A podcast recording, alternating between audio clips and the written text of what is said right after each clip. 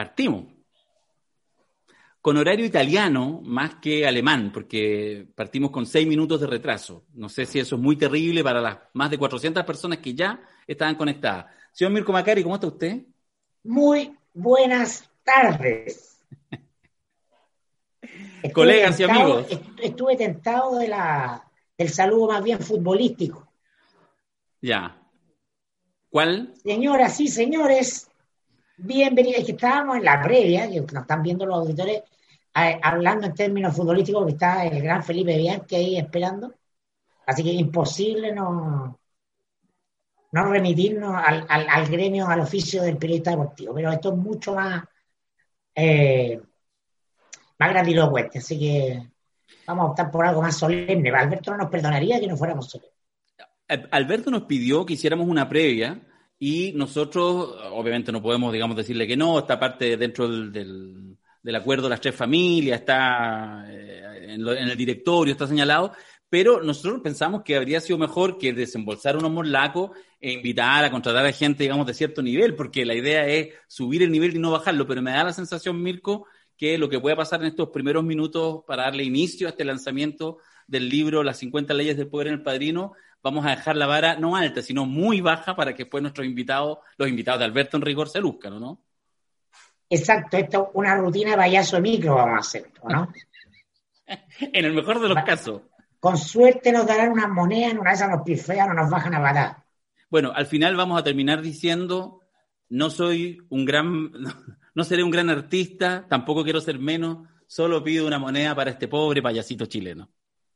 Ah, ¿Cómo está? Se nota que, lo, se nota que en, tu minuto lo, lo, dije. Lo dije. Me falta la pintura, sí. Oye, estoy con este, básicamente lo que queremos hacer con Mirko, queremos contarle, eh, es contarles un poco, antes de eh, presentar a Alberto, de invitar a Alberto, de invitar a los invitados e invitadas de Alberto. Tenemos gente, bueno, ustedes han visto el cartel, están todos ya listos, esperando. Eh, y nosotros tenemos ganas de, en estos, no sé, cinco minutos, siete minutos, contarles un poco también, porque sabemos que mucha gente se ha enganchado con esta idea, con este libro maravilloso, Las 50 leyes del poder en el padrino, y eh, hay trastienda, hay una historia, hay distintas cosas que generan que este no sea un libro que parte de cero, sino que llega bien abrigadito como una guagua muy querida y muy deseada. Así que más bien lo que vamos a hacer en estos primeros minutos, de hecho yo le voy a preguntar a Mirko, ¿cómo, cómo lo ve? ¿Cómo ha sido este proceso que, hemos estado mirando? ¿Cómo Alberto eh, ha escrito una a una cada una de estas 50 leyes, o quizás más, que eh, forman parte de este libro maravilloso. Yo antes de darle el paso a, Mirko, solo decir que estoy acá, puse de fondo esta foto donde aparecemos los tres y con Piñera, estamos ahí los, los cuatro en esta fotografía, así que nada, pues, colega y amigo. Usted, usted vea, señor auditor, señora auditora, cuál es, quién es quién ah, en esa foto. ¿Quién sería sí, No, no, no induzcamos, no induzcamos, no induzcamos. No induzcamos, no induzcamos, eso es verdad, eso es verdad. Oye, yo no, yo, bueno, nunca he escrito un libro, lo tengo pendiente, lo tengo pensado también. Es un desafío. Alberto ha escrito cuántos, 20, 30, no sé. Publicado ¿Ah? yo creo que como unos 10, 12 por lo menos. Ya, pero lo, cierto es que eh, he sido testigo de, la, de cómo este libro toma forma, porque el hecho de escribir el libro técnicamente eh, en este caso es un trámite. Es un trámite porque nuestra aventura como Cosa Nostra, que, antes de ser un podcast, éramos un grupo de amigos conocidos intentando eh, o ensayando una suerte de mini taller o curso, seminario sobre una pasión mutua que el, el padrino eh, ha ido ocurriendo ah, por la vía de la, de la práctica. ¿Ah? Entonces lo último que hizo Alberto fue ponerlo por escrito, ¿ah? la obra, el opus, eh, eh, el ir mandarlo a, la imprenta, a la editorial, eh, la librería y todo, es, el trabajo final de, un, de, una cuestión que se ha ido haciendo de manera bastante novedosa para mí, ¿ah? colaborar con un grupo, con ustedes, contigo, con, con Alberto, eh, a partir de, este, de, estas leyes que Alberto empezó a anunciar como curso para la universidad y que terminaron en, una cuestión, en una suerte de, no, sé cuál es la palabra, sí cuál es la palabra mariana correcta, ¿ah? una suerte de performance, de artefacto, ¿ah? de objeto eh, ideológico cultural, mm. eh, cultural de cultura pop, además, mm. ¿no? Y que nos ha hecho confluir, yo te diría, en una pasión. Yo ha sido un camino súper grato, eh, por supuesto no por ustedes, sino que por el padrino, ¿ah? porque nos encontramos hablando de lo que, de lo que nos gusta y, la gente quizás no sabe lo satisfactorio que es, a ver, muy chileno, pajearse antes de un seminario, antes de un taller. ¿Qué vamos a hacer? Ya hablamos de qué ley vas a elegir tú y cuál vas a comentar. Y a qué escena o personaje de la política chilena vas a conectar con, con esa ley. Y eso es realmente muy entretenido. Ah, uno podría ser intelectualmente desafiante y me hace creer neuronas, pero eh, la verdad es que es entretenido. Lo pasamos bien, porque esta es una película que yo, y es un libro ¿no? El de la obra de Puso, que nos apasiona. Yo, con Alberto, escuchándolo, la primera vez que hicimos este taller en conjunto, ahí en el Estado Italiano, me sorprendí muy gratamente, debo decirlo, porque no voy a reconocer aquí el, tremendo talento de Alberto, pero no sabía su eh, dedicación para meterse en los intersticios más pequeños ¿ah? eh, de, por una parte, la película, ¿ah? Eh, la obra literaria y la historia de la mafia. Mm. Y la gracia es que Alberto nunca deja de sorprender con eso, ¿ah? con, ser un busquilla de una enorme cantidad de datos que yo, pese a ser un fanático de la película, no soy un fanático en clave trivia, en clave eh, sepa todo de lo que ocurrió. Y entonces, la primera vez que lo hicimos, participé y aporté de lo mío, que es eh, el comentario político a partir de, la intuición, de la asociación, eso lo había hecho ya antes, muchas veces conversando cerveza o whisky con mi amigo Camilo Férez, mi compadre Camilo Férez, ¿no? que también nos une esta fascinación, pero fue muy interesante escuchar a Alberto ¿no? contar una historia que yo no sabía del todo. Mm. Tenía un datito por aquí, un datito allá, pero bien contándose. Realmente yo he recomendado este seminario como el mejor seminario que hacemos, la verdad, de verdad de corazón, no por mí, sino que por lo que uno aprende con Alberto de, de la película, de la serie y de ahora ya eh, de manera eh, bastante canónica de eh, esta mirada sobre la película a partir de leyes del poder. ¿ah? yo siempre lo sentí así. Ustedes me contactaron porque yo habitualmente en mis comentarios con Fernando Paulsen en Radio La Clave citaba y sacaba al padrino Mm. ¿no? Y entonces encontramos una convergencia natural porque ustedes también escuchaban el programa de radio, esa es la verdad para contarle a la gente. Y se ha ido dando una cuestión demasiado enriquecedora, demasiado entretenida. No estoy hablando del podcast de, análisis político. ¿ah? Independiente que eso sí tenga un valor, eh, el momento histórico. Estoy hablando exclusivamente de lo que nos convoca en torno al padrino. Y lo que yo he aprendido de Alberto, que eh, yo no tengo mucho, eh, pero de alguna manera también, o menos, menos declarado, menos, menos asumido. ¿No? Es la seriedad con la que trata la obra ¿ah? y la seriedad con la que trata el tema del poder. El poder y la película sobre el poder y la, y la novela sobre el poder son asuntos serios. Y yo siento y me gusta cuando escucho y a Alberto hablar una y otra vez eh, eh, sobre este tema, de que para él es una cuestión realmente solemne. ¿ah? Entonces yo creo que ahí hay una conexión de alma, porque vivimos un tiempo que el poder ha, perdido toda ritualidad, ¿no? Eh, eh, la cultura pop, ¿ah? el cine clásico, ha perdido también su estatura, ¿no? en, en, nuestra época, pareciera que hubiéramos vivido hace siglos, pero fueron solo hace un par de decenios, habían cine arte, entonces uno iba a ver películas con una actitud de ir a ver cine arte, ¿no? Ah, con, esa eh, pulsión por ir a una reflexión crítica sobre el mundo, expresar una película. Eso se ha perdido, ¿eh? vivimos en un mundo que es distinto, que bueno, tiene muchas cosas donde se han perdido estas cosas.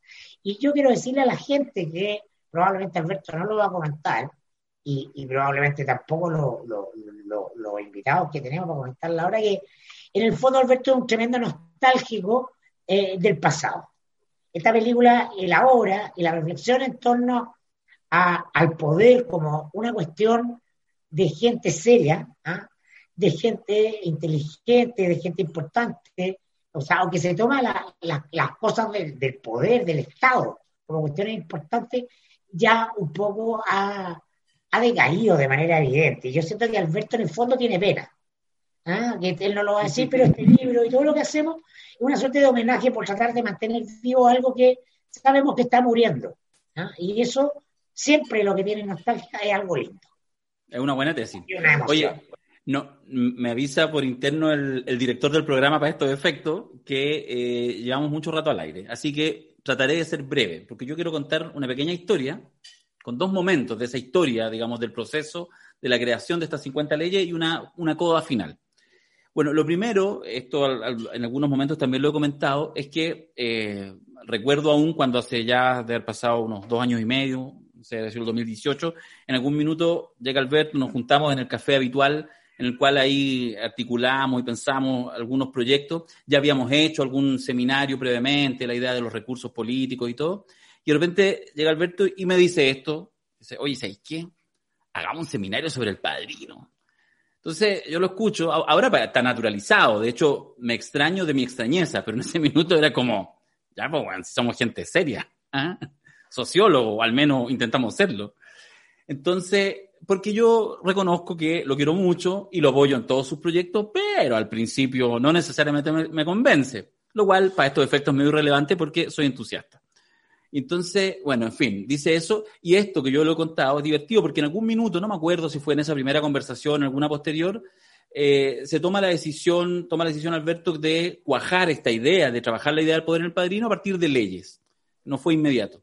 Entonces empieza, y eso sí fue una, una cosa casi de parodia, de sucesivas reuniones en la misma mesa, en el mismo café, semana siguiente, donde llegaba primero Alberto y decía, listo, tengo 12 leyes entonces yo le decía, 12 leyes, ¿y por qué no 10 en ese caso? Si no, no sé, 15, un número más redondito. A ver, déjame ver. Pasaban dos semanas, nos volvíamos a juntar, entonces ahora las leyes eran 21. Bueno, así fuimos hasta que llegó a las 50. Esto fue una locura, porque de verdad yo, además me parecía un absurdo esta cantidad cuando ya íbamos en 37, 42, etcétera, hasta que finalmente logró cojar en 50, casi.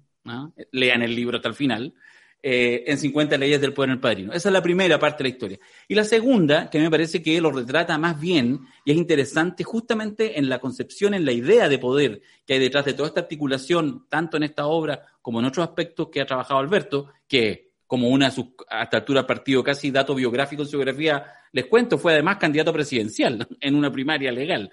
O sea, ¿cierto? Es un, es un personaje que tiene una, una cierta particularidad y que fue cuando ya tomamos la decisión, listo, estamos para hacer el seminario en, enero, hemos estado unos dos meses antes, y Alberto dice, esto también lo contaba en algún minuto, dice, pero ¿sabes qué weón? Me dice, un seminario de las leyes del poder en el padrino no puede hacerse en ningún otro lugar que no sea el estadio italiano. Entonces yo le decía, ah, sí, claro, pero no lo vamos a hacer. O sea, Alberto Mayor no va a hacer un seminario en el estadio italiano para hablar del poder, no sé corrosivo, etcétera. Acuérdense que había un Chile antes del 18 de octubre, ¿eh? eso es importante tenerlo claro. Y bueno, en fin, la historia la, he contado en otras oportunidades donde efectivamente hizo un par de llamados y logró que no poder ir, fuimos juntos a un café. Y en ese café tuvo la capacidad de convencer al Estadio italiano que no solo era bueno, sino que le íbamos a dar la oportunidad de poder hacer en el corazón de las Condes este seminario sobre la historia del poder. Yo creo que eso habla harto de la historia, de la historia de este proceso y de cómo además a través de toda este universo simbólico, después jugando en los podcasts, en los análisis políticos, en los seminarios, se ha construido algo que muchos de quienes están en este minuto, más de mil personas viéndonos en vivo y los miles y miles más que lo van a ver en las próximas horas, este lanzamiento en YouTube, que lo van a escuchar en Spotify, etcétera, eh, es que se ha ido creando efectivamente un sentido de comunidad, pero no un sentido de comunidad unívoco, eh, eh, todos pensando lo mismo, sino justamente que, se, que, su gracia es que es tremendamente amplia, tremendamente heterogénea. Y por eso termino con una pequeña coda, y después vamos a ver si está por ahí Alberto, para quizás asuma, es que es tanto el sentido de comunidad y de cosas que van pasando, que este libro que ustedes ven ahí, con esta portada notable, con esta relectura estética de la cabeza de caballo tan representativa, digamos, de esta idea, de esta irrupción de, Don Vito Corleone en los primeros minutos de la, de la primera película, es la obra de sencillamente un seguidor de la Cosa Nostra, de un amigo de Dani, Dani Schiller, que, eh, que es eh, diseñador gráfico, pero que de, de, puro buena onda nos contactó y empezó hace meses atrás a ayudarnos, decirnos, oye chiquillos, yo les ayudo, y termina finalmente encargándose de la tapa y de la imagen corporativa de la Cosa Nostra, y sencillamente, y lo voy a decir así, sin pretender eh, sonar hippie, por amor, por cariño, porque se ha ido logrando generar un vínculo, hablando de estos temas tan duros como poder, pero hablándolo siempre, jugando un poco, y eso de alguna manera ha generado una magia que quisiera eh, valorar. Así que gracias, Dani, por tu tremendo trabajo, pero gracias también a todos y todas los eh, seguidores y amigos de la Cosa Nostra que han hecho que este espacio sea tan especial y que quizás sea incluso un aporte para los tiempos que vienen. ¿Por qué no? Así que dicho eso, no sé si te parece, Mirko, que, que invitemos a Alberto. Puede ser. Llegó al tiro, por si acaso. ya no. Vaya a hacer cosa que diga que no. Se materializó. Aquí ¿Cómo estoy. Alberto?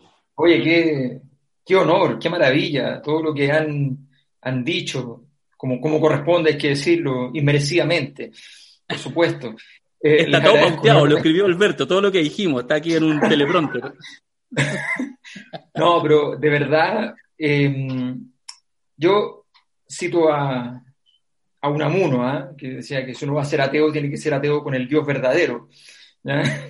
Y esto, todo esto que nos ha pasado, y en el padrino viene perfecto este comentario, solo puede ser obra de Dios.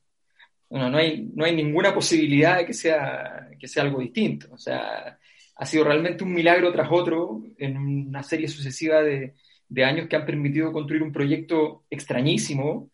Yo siempre digo una mezcla de facultad universitaria, de medio de comunicación y de salón francés del siglo XIX, eh, donde podemos efectivamente articular una, una, conversación que tenga desde el, desde el humor hasta las profundidades de la filosofía alemana, eh, sin que ninguno de los dos se vea en merma mm. por la presencia del otro. Mm. Y eso ha ocurrido por la casualidad, porque no hay otra, la Maquiavelo, que es el corazón de la obra también, eh, decía que en realidad lo más importante siempre era la fortuna.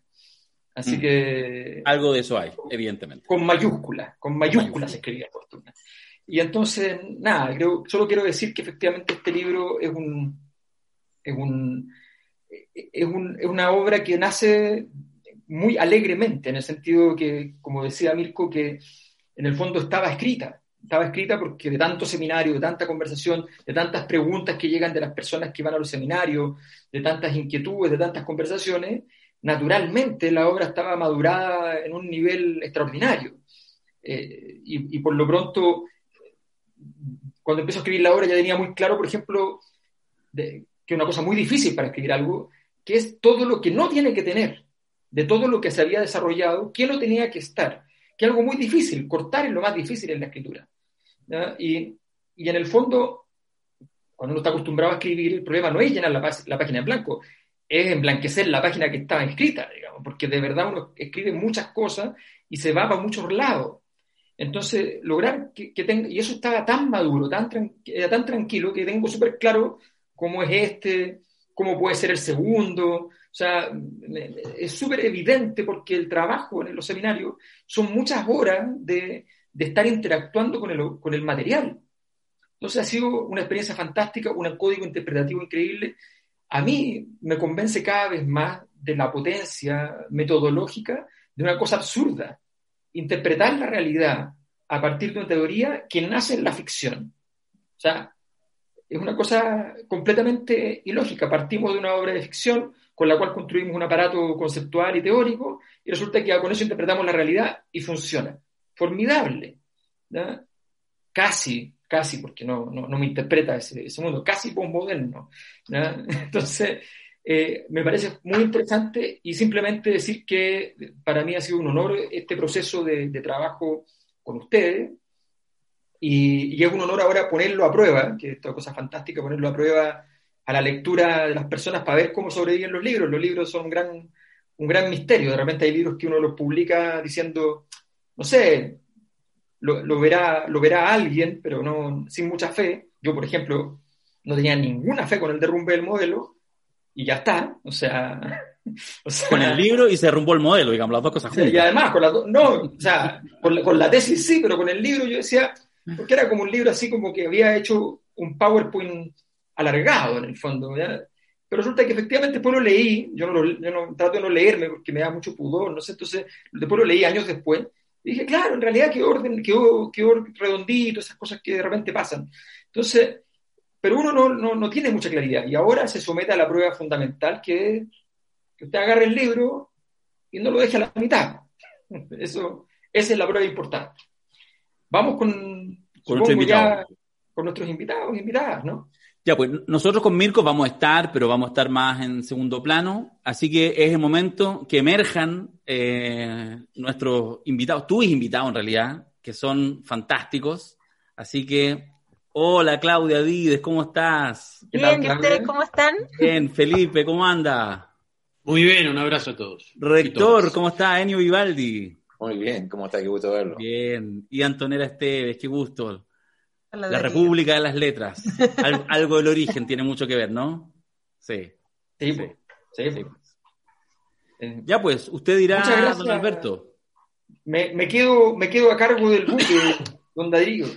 Muchas gracias por su conducción en, en, en los fiordos. Ahora yo puedo navegar en aguas abiertas. Ahí lo dejaremos. Muchas gracias.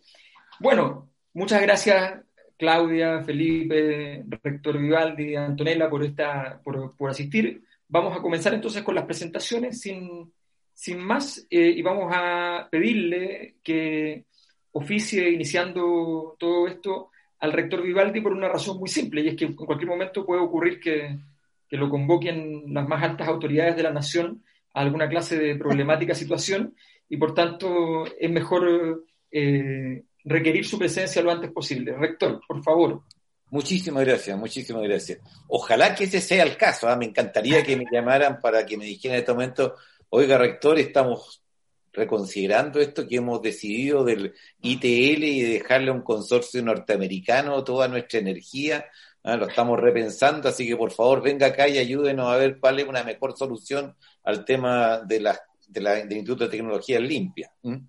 Pero bueno, aquí estamos convocados para hablar de otra cosa, pero ojalá que si en cualquier momento ocurre esa llamada, yo estaría feliz de recibirla, ¿ya? Eh, pero mira, a ver, eh, felicitaciones por el libro, realmente es un gran logro, tuve oportunidad también de, de, interactuar contigo en, en, el Estadio Italiano en, en algún momento, que tuviste la generosidad de invitarme. Un saludo muy afectuoso a todas las personas que están con nosotros en esta mesa, ¿ya? Y... Eh, a ver, eh, ya que estamos hablando de la de Sicilia, la más, primero quizás partir por un homenaje a, tu metodología. El, libro Goldfinger de, de Ian Fleming ya eh, tiene tres partes y sigue un las tres partes tienen un título eh, de una sola palabra y que sigue un proverbio siciliano y que lo traigo aquí en homenaje a tu rigor metodológico. Y el proverbio siciliano dice, la primera parte dice casualidad. La segunda parte dice coincidencia y la tercera parte dice premeditación. Y ese es un proverbio siciliano que dice la primera vez es casualidad, la segunda vez es coincidencia y la tercera vez es premeditación. Y eh, de alguna manera también uno puede refrasear eso como diciendo la ciencia primero hace una observación, ¿ya? después hace una eh, relación, una simple relación en que vincula fenómenos y después busca una causalidad, ¿ya? Y aquí tú, fiel heredero de la ideología alemana, Weber o lo que tú quieras, con quien te quieras sentir. Claramente hay un esfuerzo por sistematizar y llevar a ese nivel superior de comprensión que es establecer de alguna manera vínculos causa-efecto, que creo que el libro lo desarrolla de una manera estupenda. Yo creo que ahí hay un ejercicio intelectual valiosísimo que, que uno sigue con mucho, mucho interés y que ayuda a tratar de entender cuál es la creo que la palabra a lo mejor más directa y con menos vuelta es lógica. ¿Cuál es la lógica, como dice la gente, que hay detrás de las secuencias que llevan al ejercicio del poder? Eso creo que es un homenaje a, la eficacia, uno de tus uno de una de tus leyes habla que si hay que optar entre eficiencia y eficacia, que bueno, con la, con la eficacia muy de, este tipo de razonamiento, pero también eh, eh, implica como una, una confianza en la razón, si tú quieres, ya, una, una vuelta a tratar de entender eso. Eso, lejos el que, que primero lo hace y es muy, muy, muy atingente. Eh, y yo creo que es el gran faro que ilumina, digamos, el libro, la, la convocación a Maquiavelo. Maquiavelo lo dice con todas sus letras. Maquiavelo dice, y, la, la, frase de él al principio, el príncipe textual casi, es, y si el mundo es así, ¿qué culpa tengo yo? ¿Me entiendes? Y siempre he pensado en esa, en esa frase, que no es de disculpa en absoluto, por el contrario, de Maquiavelo, con, con la imagen, digamos, de un anatomopatólogo que si al, al ver la biopsia ya eh, eh, descubre que son células cancerosas, no se va a poner a gritar células malditas, o sea, él tiene que asumir, digamos, una realidad que tiene frente a él y describirla. Y ese esfuerzo, que el esfuerzo que marca la obra de Maquiavelo, muy mal entendido después, muy, eh, muy tergiversado después, eh, creo que está muy bien recogido. Ahora, todos los escritores, estoy muy probablemente sea tu caso, pero tú el que tiene que decirlo no, pero desde luego Maquiavelo lo que tenían pensado era ojalá que generemos situaciones al más corto plazo que cambien esta, esta realidad en la cual estamos inversos. Pero esta es la realidad que conocemos hoy día y si no nos movemos en función de lo que es esta realidad no nos va a ir bien. La mafia, eh, eh, o sea, o mejor dicho, las cosas sobre las cuales, perdón, las cosas sobre las cuales trata el padrino. Voy a hacer algunas analogías con la situación chilena, pero que en absoluto, por favor, por favor, tengan que se puedan decir me sentiría pésimamente interpretado y explícitamente no es mi intención a ligeramente juzgar de mafia lo que fuera, nada, pero son realidad. Yo creo que aquí hay una cosa muy central. En primer lugar, el poder de la organización, ¿ya? El poder de la organización. Lucky Luciano, por ejemplo, que es un maestro de esto, bueno, algo que antes funcionaba eh, es demasiado tentador hacer eh, otros tipos de analogías con cosas que no tienen nada de, de analogizable, pero el caso más, más concreto de la Luciano tiene que ver con la prostitución. Antes la prostitución era una cosa amateur, digamos, ya en que había una prostituta, ya había un aprovechador, como dirían los españoles, un chulo, como quieran llamarlo, y era una cosa bastante amateur que en, Estados Unidos típicamente eh, la prostituta explotada iba a un hotel y el explotador se quedaba afuera esperando. De hecho, sí, de alguna manera la protegía, dicho sea de paso, pero bueno. Y Lucky Luciano cambia eso por una cosa organizada, y de ahí viene todo, el nombre del crimen organizado, aunque por ejemplo eso pasa a ser, por ejemplo, que en los hoteles eran provistas eh, mujeres para clientes que hacían los contactos a través del mesón de recepción del hotel, y, había una tremenda organización respecto a eso. Yo no puedo dejar de pensar, esa analogía siempre me ha molestado brutalmente, he tratado de erradicarla de mi mente, nunca lo he conseguido erradicar del todo porque en forma persistente y molesta me recuerda a cómo fueron cambiando muchas cosas en nuestra sociedad, que antes era un poquito amateur, era lote, cada uno haciendo la cosa, y de repente adquirieron un carácter eh, sistematizador, ya que, que, de, alguna manera no, nos preocupa. Pero, pero, pero tengo que decirlo, ¿ya? Eh, se supone, y aquí viene lo, central de lo que quiero decir, se supone que eh, estas cosas empezaron en Sicilia cuando hubo un gran boom económico que los sicilianos no sabían cómo manejar ni proteger la plata que llegaba. Se supone que esto es por un aumento del interés por los cítricos, de origen en parte médico, en parte de las más diversas razones, que Sicilia era un lugar muy apto para cultivar cítricos y que eso hizo a que mucho campesinado, que hasta ahí era muy, muy pobre, se encontrara con mucha, mucha plata y fuera víctima de ladrones, entonces, surge una organización, ya, o surge la necesidad de una organización que proteja a estos sectores y de ahí vienen todas las cosas vinculadas. Pero lo central, lo central es que esto surge al margen de un Estado. No había tal cosa como un Estado en Sicilia, porque claramente habían sido eh, adueñados por muchas potencias en muchos momentos, y eso es clave de entender, ¿ya? de que no hay un Estado al cual la persona diga, bueno, yo pertenezco a una estructura que me considera a mí como individuo, como persona, que protege mi bienes, protege mi, mi, limonero o mi naranjero, lo que fuera, y, me protege a mí con mi poca plata, etcétera. Y surge entonces esta cosa que es paralela a la institución. Entonces, yo creo que lo central es cuando fallan las vías institucionales, ¿ya? Cuando falla una estructura a la cual tú puedas y por lo tanto generas una estructura paralela a eso. Eso yo creo que queda muy, muy claro en, en, en, en eh, muchas de las leyes que tú elaboras, pero quiero dar algunos ejemplos que a mí me, me llaman mucho la atención, y que creo que son notables.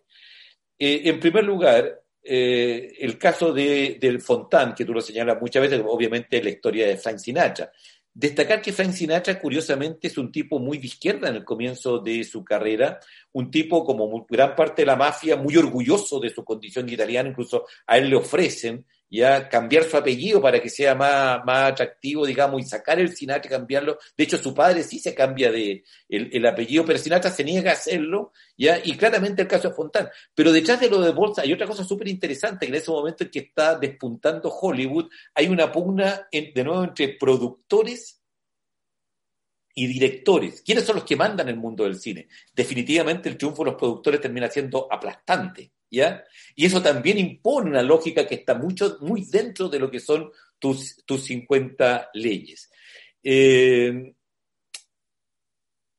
creo que ante la falta de esta estructura se recurre a la familia como una instancia que tiene y la idea de familia degenera en esta instancia mayor que son las, las redes de protección. Eso, eso a mí me parece que, es clave, tiene que ver con la familia, tiene que ver con los favores, con la lógica de los favores que está muy, muy bien expresada en, el libro. ¿ya? Yo siempre me acuerdo un profesor muy querido en la Facultad de Medicina, también de origen italiano, contaba con mucha gracia cómo en una oportunidad en que el padre de uno de los postulantes a un premio literario se retira del jurado porque no se, se autodescalifica, digamos, se inhabilita, ¿ya? Como de inmediato el resto del jurado que queda ahí lo descarta, porque dicen, si, si ni su padre vota por él, ya ¿qué, qué, podemos esperar de, esta obra? ¿Me Que me parece fantástica como, como, como, como forma de, de, razonamiento. ¿ya? Entonces, pero creo que queda esto de la, de, de, la necesidad de una estructura que te permita, en un, en un sentido de un colectivo, sentirte protegido, y cuando eso no ocurre, está entonces esta otra estructura eh, paralela. Quiero... Eh, no sé si tengo tiempo, un minuto, uno, sí, que, que tampoco quiero abusar del tiempo. adelante, adelante, adelante. es que no, quiero dejar de contarlo, ya que me puse a hablar de los italianos, de Sinatra, etcétera. Ya, eh, un muy buen chiste, bueno, son dos realmente, porque el segundo es mejor de Saturday Night Live, pero en la campaña de Reagan, Reagan cuenta un chiste que, tiene que ver con esto, por eso lo, traigo a corazón, ¿ah? eh, que es insólito. El candidato a la presidencia le cuenta a un bus lleno de periodistas el siguiente chiste, que es eh, que dice así, dice, cuando uno, uno va a, una pelea de gallo, ¿cómo uno sabe cuál es el polaco? Porque el que llega con un pato. ¿Y cómo, cómo uno sabe cuál es el italiano? Porque el que le apuesta al pato. ¿Y cómo uno sabe que la mafia está involucrada? Porque el pato gana. Y, ese chiste, eh, pero es insólito que un candidato a la presidenta cuente un chiste étnico en ese momento en Estados Unidos, era realmente increíble. Y les cuento como, por gracioso que el Saturday Night Live, que, que, tenía excelente, excelente visión ideológica, era realmente un programa humorístico, los tiempos de Belushi, de Murray y de muchos otros, hace una parodia del chiste y dice, ¿cuál es, cuando uno llega a la convención republicana, ¿cómo sabe cuál es el candidato moderado? Porque el que llega con el, con el que llega con un pato. ¿Y cómo uno sabe cuál es el candidato eh, eh, eh, reaccionario? ¿Ya? porque el que le apuesta al pato. ¿Y cuál, cómo uno sabe cuál es el republicano ultra reaccionario? Entonces dice, porque es el viejo senil decrépito que cuenta chistes étnicos en buses de periodistas, ya que el chiste, resultó mucho mejor, por supuesto, de el, que el original de esto.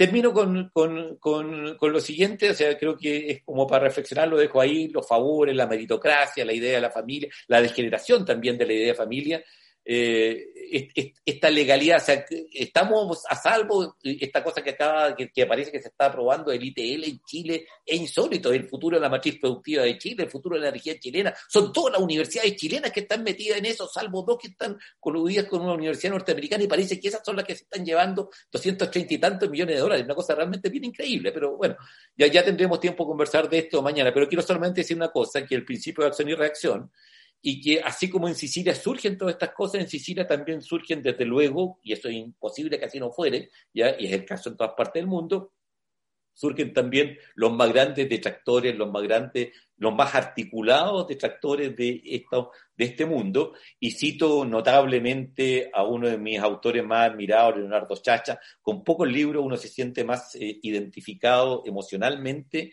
que eh, con Puerta Abierta, ¿ya? que es un libro precioso que en tiempo del fascismo hay un señor que comete unos crímenes, pero eh, Mussolini quiere que lo, él quiere que lo condenen a muerte porque el título Puerta Abierta es porque él cree que en Italia la gente quiere, puede dormir con las puertas abiertas porque Italia es un país tan seguro ya que no está a resguardo, por lo tanto alguien que ha sido un asesino hay que matarlo. Y en definitiva el juez, en referencia a una película también lo hace Jean María Volonté, un tipo extraordinario. Eh, después de esto, después de todo un debate, bla, bla, insólitamente el, el, jurado decide absolverlo. ¿ah? termina absolverlo, absolviéndolo, con lo cual a Jean María Volonté lo echa ante el poder legal de toda la promisoria carrera que tenía, lo echan, lo mandan a un, pueblito, ¿ya? y eh, desde luego que hay una apelación en la cual la apelación gana y matan al, al tipo que había sido absuelto gracias a la gestión de Jean María Volonté, lo cual te deja la sensación obvia de que no ganáis nada nomás, pues, de que qué, ganáis con hacer esos saludos a la bandera, etcétera, pero en el fondo el final es precioso, es de una humanidad increíble y te deja esa sensación que tenéis que pelear por lo que vale la pena y tenéis que pelear por tus valores y no importa quién, no importa qué instancia, y eso surge como contrapunto en la misma isla en que aparecen eh, estos, estos, estos eh, señor Estancia Esto último que digo de, de, de Leonardo Chaza lo quiero dejar como un homenaje a Manola Robles, digamos, porque creo que es de las personas que, han, que representan para mí esa verdad que valiente, digamos, y que no cede y que no cesa y que es capaz de decir la verdad. Creo que el libro de Alberto contribuye a entender estas verdades de nuestra vida cotidiana. Muchas gracias. Muchas gracias, rector. Como siempre, un placer escucharle. Em, agradecido además del, el recuerdo de esa, de esa, complejísima historia que es la historia de, de, Frank Sinatra y la política norteamericana. Una historia muy, muy compleja que parte apoyando a, a, los movimientos eh, en contra de la discriminación racial y termina apoyando la, la candidatura, haciendo la campaña junto viajando por todo el país con Ronald Reagan. Eh, entonces hay un, hay un giro que, que tiene mucho que ver con, con las cabezas de caballo que, que, aparecen en El Padrino, en rigor, eh, donde la mafia y el poder político compitieron con las mismas armas, ambos por la cabeza de, de Ronald Reagan, eh, de, Sinatra, perdón. Es muy interesante esa, esa, esa historia fantástica y muchas gracias. el chiste está buenísimo. son chistes, los chistes del, rector Vivaldi son chistes que normalmente son de uso muy exclusivo, nadie los conoce y son muy buenos, que una cosa que una gracia que no muchos humoristas pueden decir, así que hay que, hay que reconocerle esa, esa enorme virtud. Ahora vamos a ir con, con Claudia Dides. Claudia es colega, es socióloga, eh, también ha, sido muy conocida por su, el trabajo en su fundación Miles, eh, en la mesa social en, lo, en, el, último, en el último tiempo y, y, ha tenido que estar además muy metida en, en, en, lo, las raíces muchas veces de, de, la acción política más difícil, que tiene mucho que ver con el nacimiento del libro, que es acción política que se da cuando no hay ni siquiera estructuras en el fondo. Uno tiene que, que salir a, a, a, construir incluso la, la, las bases mismas. Así que es muy interesante conocer su, su opinión respecto a esta lectura. Claudia, por favor, adelante. Hola, eh, bueno, buenas tardes ya, buenas noches, no sé, más o menos, a, todos los que y todas las que nos están escuchando. Y, y decir que, que, bueno, que fundé Miles con gran orgullo, hoy día ya no estoy en esa organización, estoy en, en otros espacios, ya en otros rumbos, felizmente. Eh, así que mm, volviendo ya a la academia, a la Flaxo, ¿no? a otros espacios de donde estuve y pertenecía. Em, y espero también a, la universidad.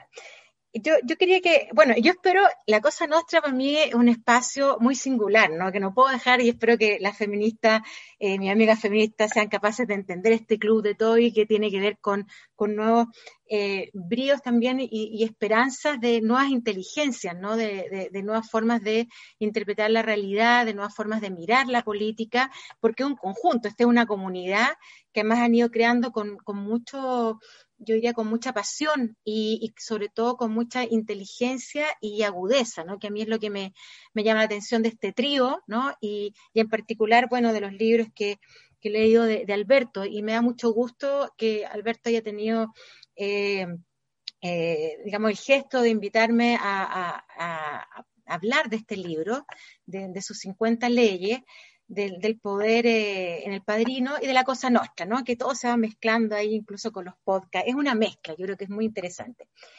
Y, escribí algo a propósito de una lectura que debo confesar que ayer la empecé eh, en la tarde, como a las dos, y dije, wow, no voy a alcanzar este libro tremendo, qué sé yo, y me lo, me lo devoré, ¿no? Y, y, bueno, claramente es un libro que uno puede volver miles de veces a leer, ¿no? Y eso creo que lo hace aún más atractivo y sobre todo porque eh, yo creo que si hay un trabajo de, sociología, otro tipo de sociología, ¿no? que, me parece que, son las nuevas formas de, hacer sociología y la vieja discusión del oficio del sociólogo, como decían en aquellas épocas. ¿no? Entonces, desde ahí también eh, me senté a leerlo, pero también eh, creo que hablar del poder es sin duda uno de los fenómenos más atractivos de las ciencias sociales, ¿no? pero también de la literatura y de las artes que yo creo que, que, es importante cómo Alberto va desarrollando eso en el texto y, que a mí me gusta mucho, ¿no? Que, que, creo que eso produce siempre el arte y la literatura y, y por lo tanto la película, ¿no? Y esta saga El Padrino produce eh, mucho más, eh, yo diría, conocimiento que a veces grandes libros de ciencias sociales, ¿no? Yo, yo ahí soy eh, crítica a cierto tipo de teoría que se ha hecho. Y, yo también, en ese sentido, creo que en cada acción humana se expresa una relación de poder, ¿no? Y creo que eso demuestra eh, eh, este libro. Y, cualquiera sea la esfera en que se dé, ¿no? No solamente una esfera alta de grandes poderes, monopolios, política o presidentes, presidentas, sino que en cualquier relación humana. Y, por lo tanto, como dice eh, Alberto al principio, todos, todas habitamos el poder yo creo que empezando con esa, esa frase a mí me parece eh, que eh, eh, resume muy bien lo que va a, plantear más adelante. Entonces, después de leer las primeras páginas, dije, no, ya tengo que sentarme a escribir algo, tengo que ser responsable, me baja ahí mi, mi cuestión de responsabilidad y deber. Y, y me pregunté, ¿dónde está este libro que lo necesité cuánto? Cuando asumí la responsabilidad de, defender la causa del aborto tres causales. No, pude dejar de pensar en eso, ¿no? Y mm, aunque eh, cuando me metí, digamos, en esta, en esta saga, que también fue para mí la, defensa del aborto tres causales, eh, me metí sin pensarlo. Yo creo que en una de las transformaciones culturales más importantes del inicio de este siglo, ¿no? Eh, el reconocimiento de un derecho humano en las mujeres postergado eh, no solamente por los 30 años de los gobiernos de la concertación, sino que también por todo el siglo, parte del siglo XIX, cuando se levantan eh, con el movimiento Mensch, por lo menos acá en Chile, una de las reivindicaciones no solamente políticas o el derecho al voto, sino que también la, posibilidad de decidir sobre nuestros cuerpos. Y entonces, eh, yo creo que nunca, nunca me imaginé la, la profundidad y radicalidad de las posiciones con que me tuve que enfrentar, de todos lados, y los poderes con que me encontré en esta pequeña saga, ¿no? Desde, y por eso me, siento muy interpretada por este libro de, Alberto. Eh, no solamente creo que se trataba de un ambiente conservador y patriarcal como es el chileno todavía y sigue siendo muy profundamente patriarcal, sino que también se tocaban los nervios más sensibles del prejuicio, de la ignorancia, del clasismo, de la discriminación y de los poderes fácticos. No solo de la institucionalidad, sino también hasta las propias organizaciones feministas. Y, me, hago cargo, digamos, de, este, de, esta, de esta frase. Eh, gente con poder, incluso desde mi propio lado, me, sometió bastante a situaciones humillantes. eh, citándome en pasillos o en café, donde nadie nos viera, ¿no? Gente del poder, donde no se vayan a juntar con esta activista, ¿no? Eh, y siendo ese nadie quienes detentaban los poderes fácticos, políticos, ideológicos y también religiosos del país. Por lo tanto, creo que viví en, carne propia varias de las leyes que ahí se, se van desarrollando en tu libro, Alberto, y, el poder, yo diría que cuánta falta me hizo tu libro como para no haber cometido errores, por supuesto, con las leyes y lo que es posible hacer y en qué momento hacerlo y cuándo no hacerlo, ¿no? Y creo que en ese sentido me llegaste cuatro años tarde, lo digo, qué ganas de haberlo tenido antes. Entonces, sin duda, en cada una de, estas reuniones en los pasillos, los ministerios, en los cafés que se practicaban algunas de las leyes que describe y analiza, a partir de una lectura audaz, muy inteligente y profunda que hace de la maravillosa saga que es El Padrino, que por supuesto me recordó y, tuve que volver a ver algunas partes, ¿no? Y lo bajé de, de, de, o sea, de YouTube, qué sé yo, y muchas cosas hice ayer y el fin de semana con el libro. El análisis de, Alberto, cuando introduce el texto, nos lleva a recorrer también tu intimidad, su intimidad.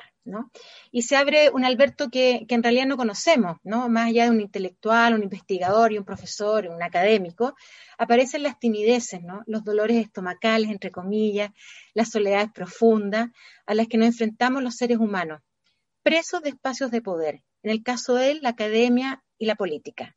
Entonces, creo que la introducción es muy importante en ese sentido, ¿no? Porque introduce esta, esta intimidad tuya que pocos conocen. Yo creo que, va a estar expresada, así que la invitación a leer el libro de todas maneras.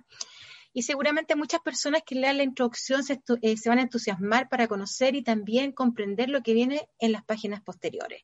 Nadie escribe solamente desde el ámbito intelectual, desde la racionalidad, uno también escribe a partir de las vivencias y creo que eso es lo que hace que ciertos libros sean eh, eh, más considerados, más queridos que otros, ¿no? Eh, y también así como decía Mirko y decía también Darío al principio, este es un trabajo de tres años y que se nota que es un trabajo de tres años. Yo tuve la, posibilidad este año de, de, confinamiento de que Alberto me mandara las leyes, ¿no? Para conocerla, porque me contó de su seminario y las leí entusiasmadamente, algunas no las entendía mucho y ahora, claro, al leer el libro me queda clarísimo la relación que vas haciendo con la lectura del padrino, ¿no? Eh, y se nota que, hay, que se mastican, ¿no? Y que se digieren los rincones del concepto y la acción del poder a través del padrino, que por supuesto hemos visto muchas veces y que se ha convertido en un ícono cinematográfico, pero que nunca habíamos examinado desde la perspectiva reflexiva y culta, y quiero decir culta y comprensiva con lo que lo hace Alberto. ¿No? Y eso a mí eh, creo que pocas personas en, el Chile actual pueden hacer esas, esas lecturas también de la llamada interdisciplinariedad, ¿no? que creo que muchas veces adolece el campo de la investigación en ciencias sociales. Describe de una manera didáctica, pero contundente los ejemplos, los diálogos y las situaciones para luego explicarlo en cada una de las 50 leyes. Por ello, no solo se, no, te basas en Maquiavelo y otros autores, ¿no? Que le permiten mirar el poder como una parte constitutiva del ser humano y también de lo colectivo, de la miseria que conlleva y de la grandeza con lo cual se han construido los imperios en la historia de la humanidad.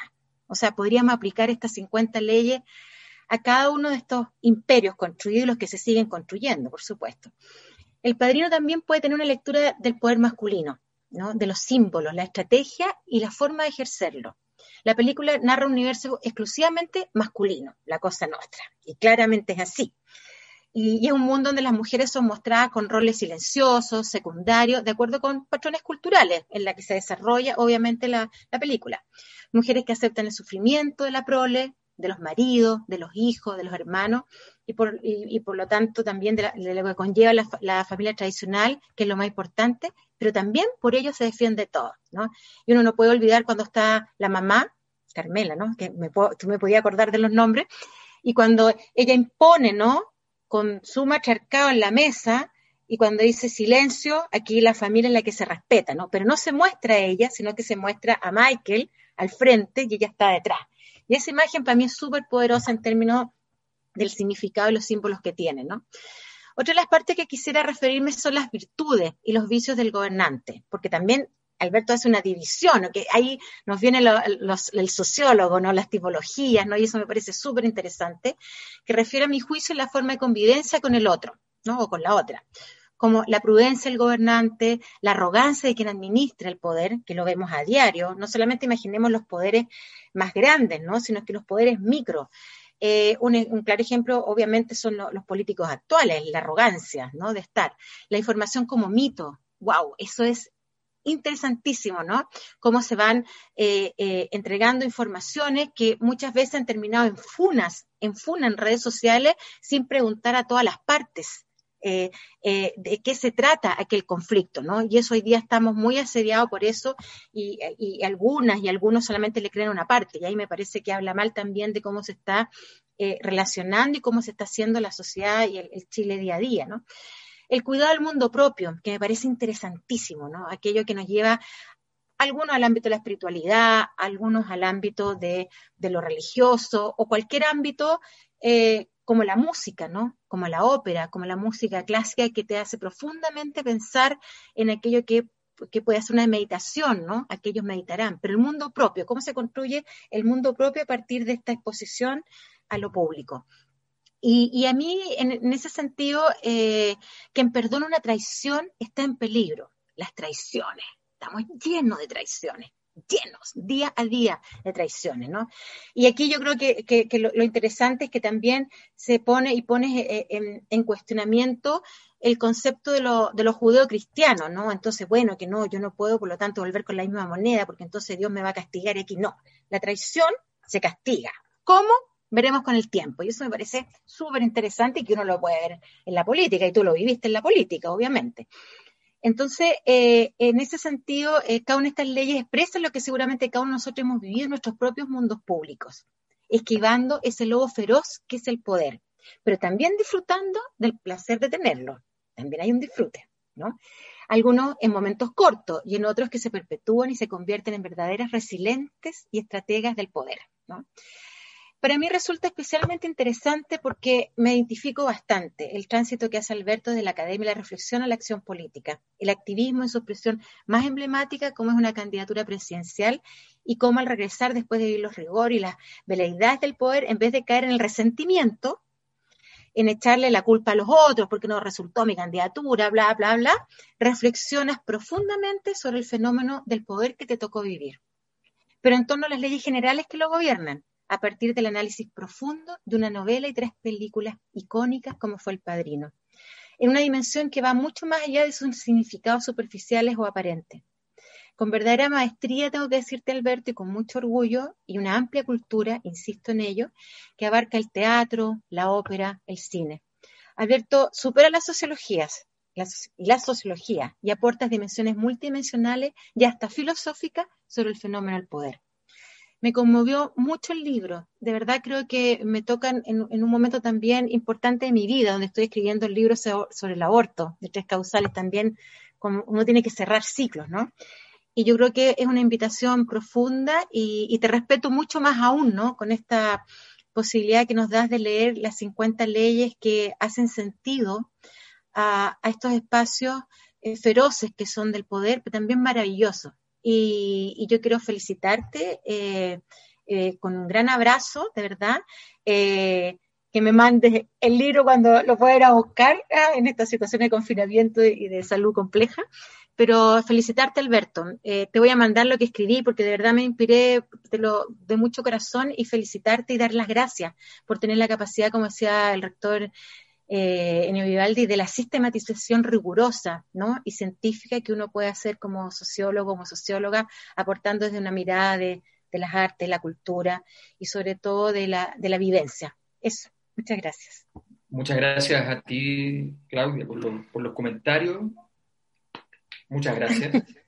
Muchas gracias. Y, simplemente aprovecho porque en, parte de los méritos que tú señalas, eh, una, idea muy importante que fue justamente eh, esta, en esta ocasión, además del trabajo de la editorial como, como editores, yo antes fui mandando lo que iba avanzando a una editora mexicana que, que había trabajado con ella en otro proyecto muy interesante. Entonces ella un día me, me llama y me dice, me parece súper interesante, pero cuéntame más sobre cómo nace el libro. Entonces le explico un poco.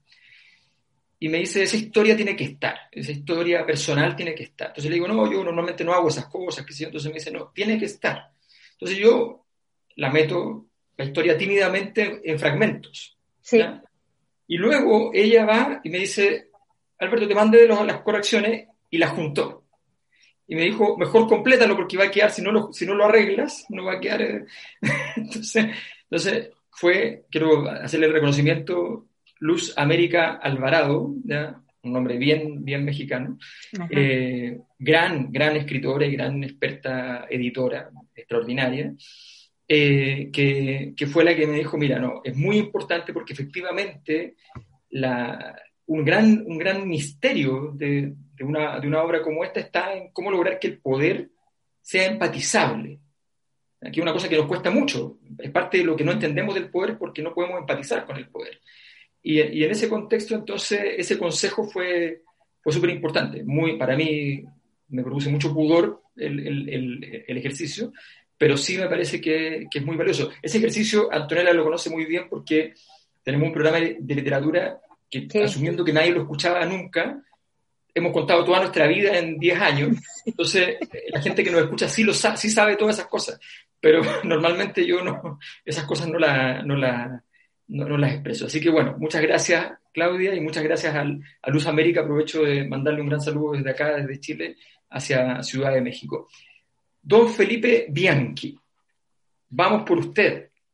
Para su Vamos entonces, muy buenas noches a todos y a todos los que están participando de esto. Tenía la tentación de hacer el, el chistín manido de decir que esta presentación tenía más presentadores que candidatos a la presidencia, pero veo que somos solo seis y eso es un número bastante bajo en la comparación con los actuales candidatos a la presidencia. Eh, a propósito que mencionaba Darío a Khartoum, que así se llama este prestigioso caballo, me di cuenta, fíjate, por primera vez, hay que ponerle un poco voluntad, ¿eh? pero, pero vale la pena hacer el mapa, que esto podría ser un poco el mapa del sur de Italia, siendo el taco de la bota, obviamente la Puglia, con la Sacra Corona Unità, porque la mafia del sur está dividida en cuatro grandes familias, ¿no? En cuatro grandes organizaciones.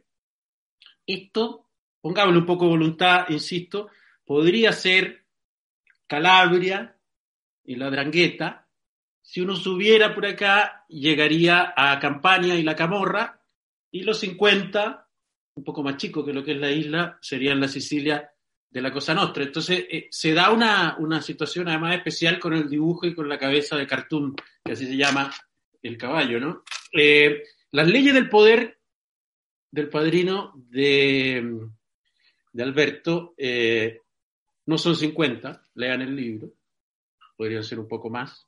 Y yo le quiero agregar otra, fíjate, que tiene que ver con, para tener poder, diversificar siempre o sea, no poner los huevos en la misma canasta, que es un poco lo que hasta nuestra generación hicimos todo, ¿no?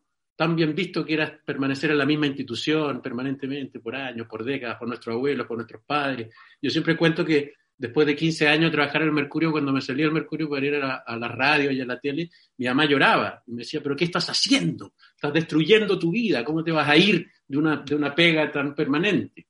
Bueno, Después aprendimos que era mejor diversificar. Y eso lo tenía clarísimo, obviamente, Corleone y la mafia, que diversificó entre el aceite, el alcohol, los juegos en los casinos, los flippers. ¿ah? Hay una historia súper bonita, se, se las cuento para que después la busquen, que tiene que ver con la prohibición en Nueva York de los flippers. Eh, una prohibición que encabezó el, alcalde de La Guardia, que después terminó teniendo aeropuerto y todo eso. Eh, y lo bonito de la historia es que, aunque ustedes no crean, el East River está repleto de flipper abajo del agua. Los tiraban en camiones, todos los flippers, porque se suponía que era parte de, las apuestas de las mafias, a uno de los ríos más, más famosos de Manhattan. La prostitución, Hollywood, la seguridad, eh, diversificaron siempre en la mafia y eso te daba de alguna forma poder. Y lo digo porque el autor también lo sabe y en la búsqueda de su poder ha sido un tipo muy multipropósito todo el tiempo. Partió siendo, como lo dice en el propio libro, un nerd de proporciones, para luego eh, dedicarse a estudiar, a, la academia, a la literatura, al fútbol en la quiebra de la U, cosa que no todo el mundo lo conoce. De hecho, en el libro destruye a un importante golero de la historia de la Universidad de Chile, eh, a la política, por supuesto, cuando no eran tantos los candidatos, a, a, los bancos, fue funcionario bancario, sociólogo, licenciado en estética, en ciencia política, artista, operático, hombre de medio, analista cinematográfico de alguna manera ahora. O sea, un tipo que ha sabido diversificar para ir adquiriendo en ciertas zonas eh, cada vez más poder, pero siempre con su ley que eh, también está en el libro, no con los códigos de ellos.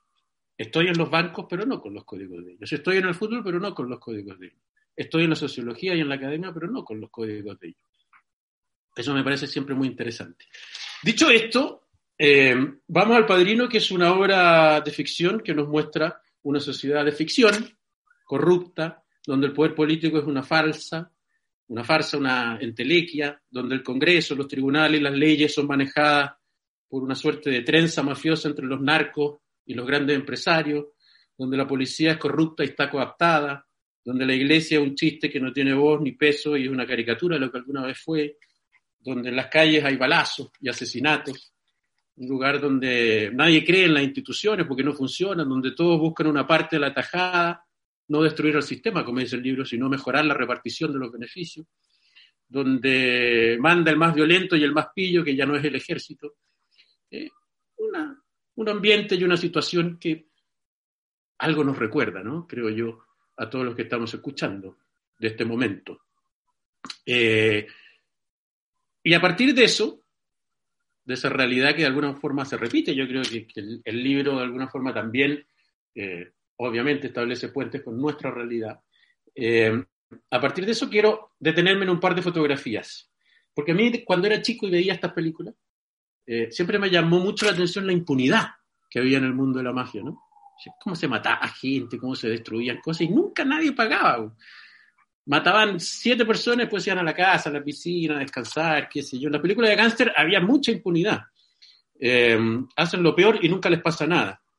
Bueno, después crecí y me di cuenta que esto tenía un correlato con la información privilegiada, con la colusión, con los sobornos, la reglina en el fútbol, con el caso Cascada, con el caso Chispas, con la quema del metro, con los mails del MinSal, con los robos en carabineros y en el ejército. Nunca pasa nada. Este nunca pasa nada también tiene que ver un poco con la fotografía de este momento. Y, me da un poco de risa porque cuando hace algunas semanas se murió Maradona, y perdón por volver un poco a uno de mis temas de origen, eh, muchos de, nosotros, los chilenos, decíamos, por Dios, esto argentino, qué, qué vergüenza esto argentino, cómo idolatran a Maradona, a Menem y otras personas así, son tan especiales en esa sociedad tan corrupta que es la sociedad argentina. Yo decía, ¿Cuál es el principal héroe actual de Colo Colo? Mi amigo Esteban Paredes, hace pocos años detenido por receptación de especies, pero no le importa porque es un ídolo. Eh, de la U, Johnny Herrera, hace pocos años detenido por eh, el asesinato conduciendo un auto en estado de ebriedad de una, de una joven. A nadie le importa mucho. ¿Cuáles son los grandes ídolos de la selección? Vidal, Medel, que vaya que han tenido problemas y vaya que han cometido delitos. Y después dije, no va a salir del fútbol.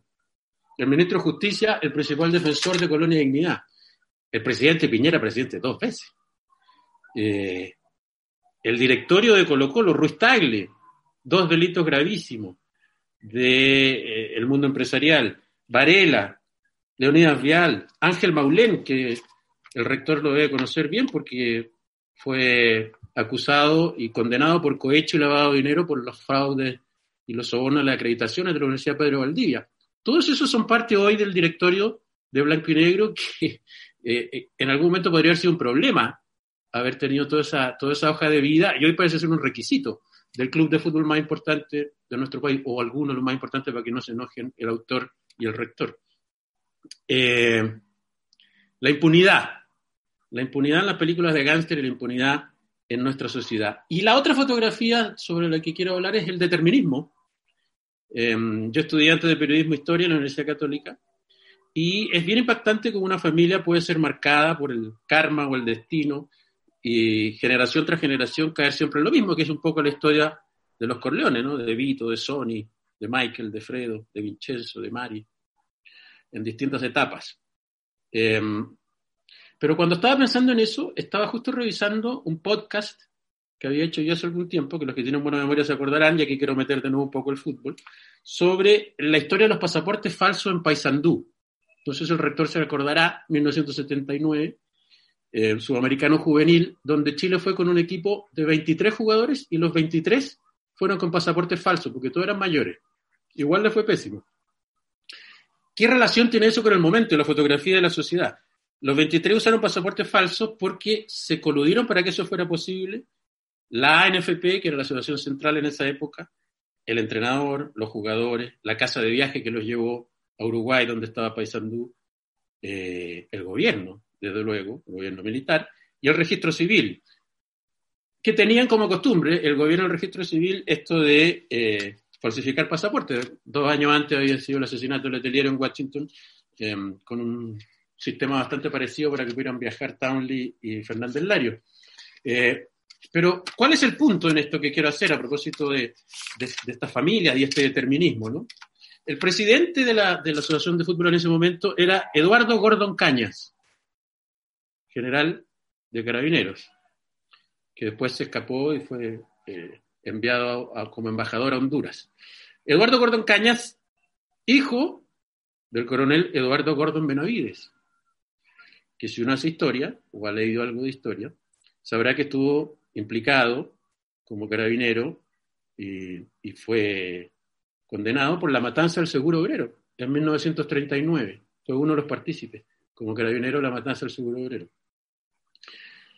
primo, Eduardo Gordon Caña, de Humberto Gordon, director general de la CNI, responsable de varios delitos de lesa humanidad, entre ellos el asesinato de Copel Jiménez y muchos más. Creador, en el fondo, de la CNI, el primer director de la CNI.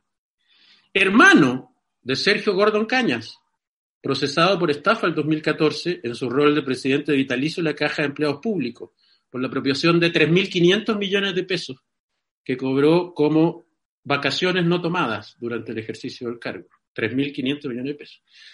Eh, y padre de Eduardo Gordon Balcarce, general en jefe de carabineros durante el gobierno de Michel Bachelet, que fue procesado por malversación de fondos y debió dejar la institución.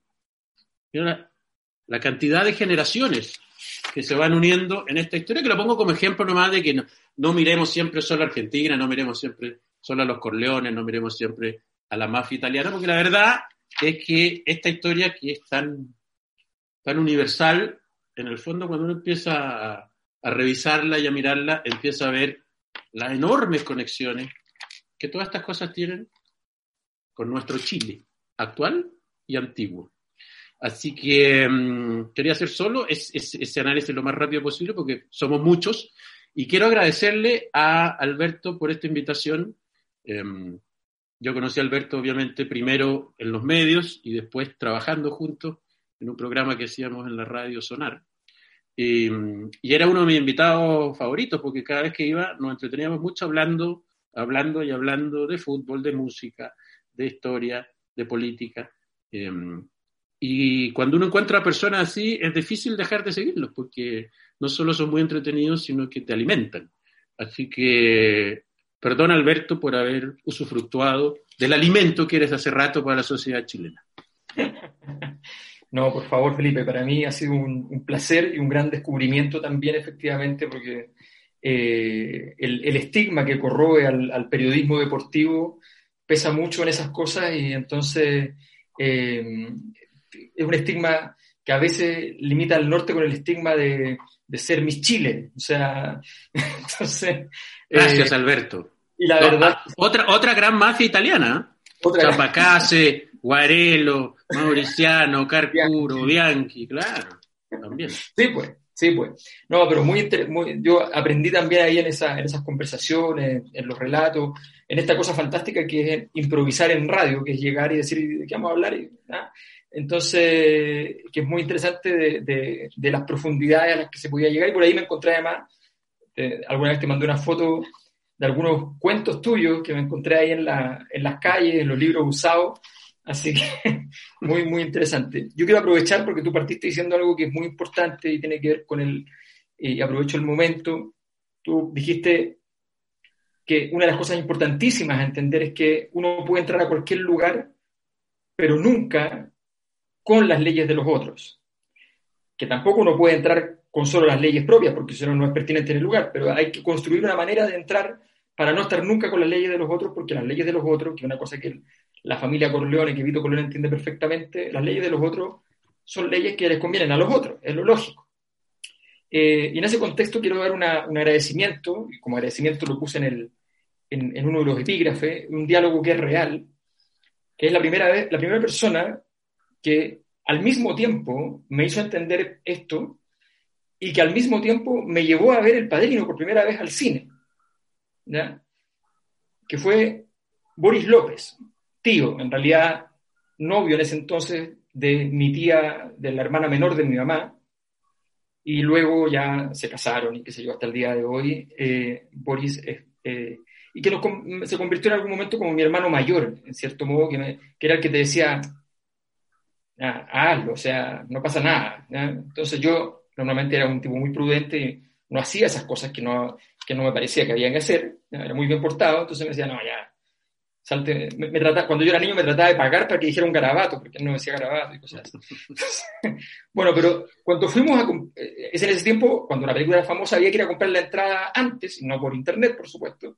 Entonces fuimos, me acuerdo, al cine, que creo que fue en Las Lilas, a comprar las entradas, ya, temprano, para ir en la, en la tarde, íbamos con mi mamá y él. Em, y eh, entonces fuimos a comprar las entradas temprano, y compramos las entradas y me fui con el cartel que decía para mayores de 18 años, y yo tenía 14. Entonces le digo, no me van a dejar entrar a ver esa película porque no tengo la edad mínima. Y él me contesta, esta película no se puede ver cumpliendo las reglas. Entonces, bueno, efectivamente, parte importantísima de todo este proceso es entender esa, esa, esa dinámica. Entonces, parto haciéndole el agradecimiento a Boris López sin, sin, sin esa experiencia límite que fue el Parino 3, sin haber visto la 1 y la 2, teniendo 14 años, eh, y una, naturalmente, la experiencia de alguien de 14 años en plena, recién saliendo de la dictadura, no era, digamos, tampoco una experiencia alucinante, digamos, no, no, no era que la, la, movida cultural había llenado, la, había llenado las calles, ni mucho menos. Así que le, doy un, un, agradecimiento desde que a Boris y les dejo con Antonella Esteves compañera de ruta ahí en la República de las Letras y en la radio de la Universidad de Chile muchas veces.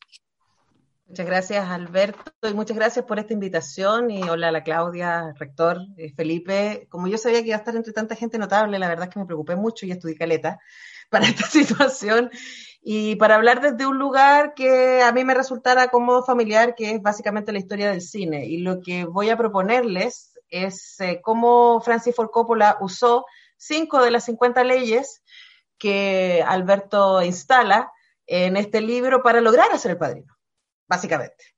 Todo bajo esta primera norma que eh, todos aquí han repetido, que es no aceptes las leyes de otros, en ellas morirás. Entonces, la primera ley, que es la primera ley que usa eh, Coppola, es todas las situaciones, condiciones y vicisitudes pueden ser una oportunidad por ello, cada circunstancia y lugar debe ser estudiado en detalle. Y bueno, a, Francis Ford Coppola y a su generación le toca un Hollywood que Alberto lo dice al final del libro, ¿no? Y estoy contando básicamente historia del cine y es una historia bastante conocida, pero me interesa mirarla desde acá.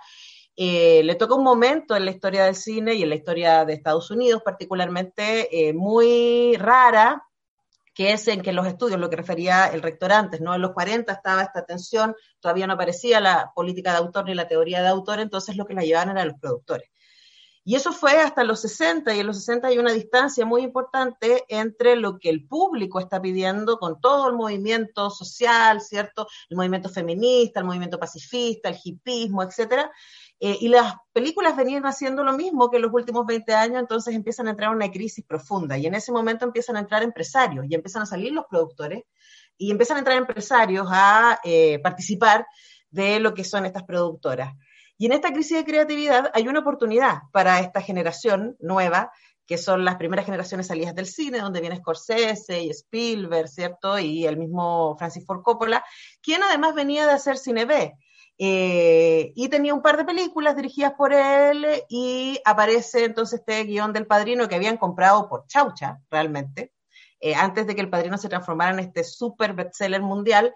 Eh, y cuando se transforma en este super bestseller mundial, empieza a haber un interés y una tensión muy fuerte de parte de los productores frente a lo que estaba haciendo Francis Ford Coppola.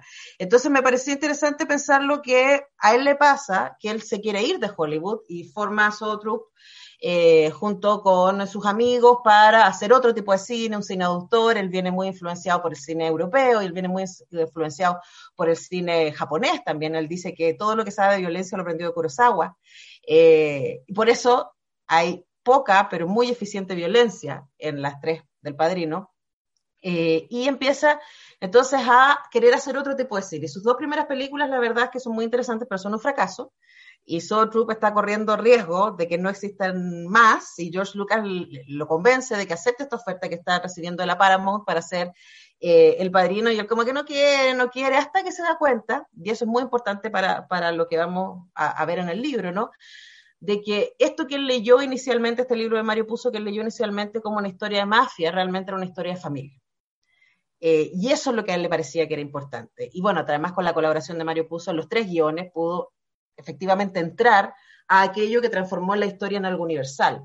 Porque aunque uno no sea siciliano, uno puede entender los valores familiares. Y de ahí la decadencia y la maldición de Michael, que abandona un poco eh, la elegancia y las maneras que tiene Vito Corleone, que finalmente termina siendo el héroe de la historia, el héroe del libro de, Alberto. O sea, es él el que sabe llevar las cosas con ciertos valores, con cierta elegancia. Y también lo que quiere hacer Francis Ford Coppola es contar un poco la decadencia de Estados Unidos en manos del capitalismo. Y es lo que le pasa a Michael, básicamente, ¿cierto? Que aunque existe esta impunidad de la que habla Felipe, de que no va a la policía inmediatamente por ellos una vez que... Em, que matan a una cantidad de gente, sí vemos el costo que se paga. Y hay un costo más bien existencial eh, que, sufre Michael por no haber logrado vivir eh, bajo las alturas de las condiciones de su padre. Entonces, Coppola es capaz de estudiar el contexto en donde él puede hacer esta película con muchísima dificultad. De hecho, hay un montón de documentales y historias que cuentan el mismo Coppola y los actores que en todo momento ellos pensaban que les iban a cerrar la película y que les iban a cerrar la película. Y ahí me salto a la ley 28, en momentos difíciles gana tiempo.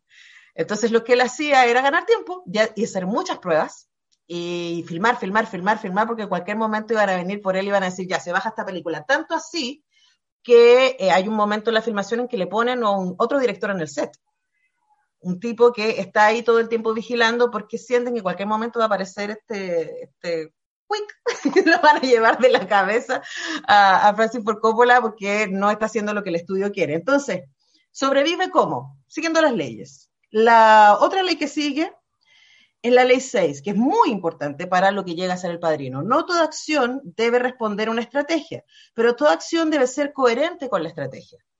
Entonces, una de las gracias y por qué Coppola estaba en la lista de los directores posibles, le preguntaron como a nueve directores antes de preguntarle a Coppola. Coppola dijo que no, hasta que George Lucas lo convence de que haga la película. Em, es porque él quiere contar esta historia de familia italiana y por lo tanto necesita actores italianos.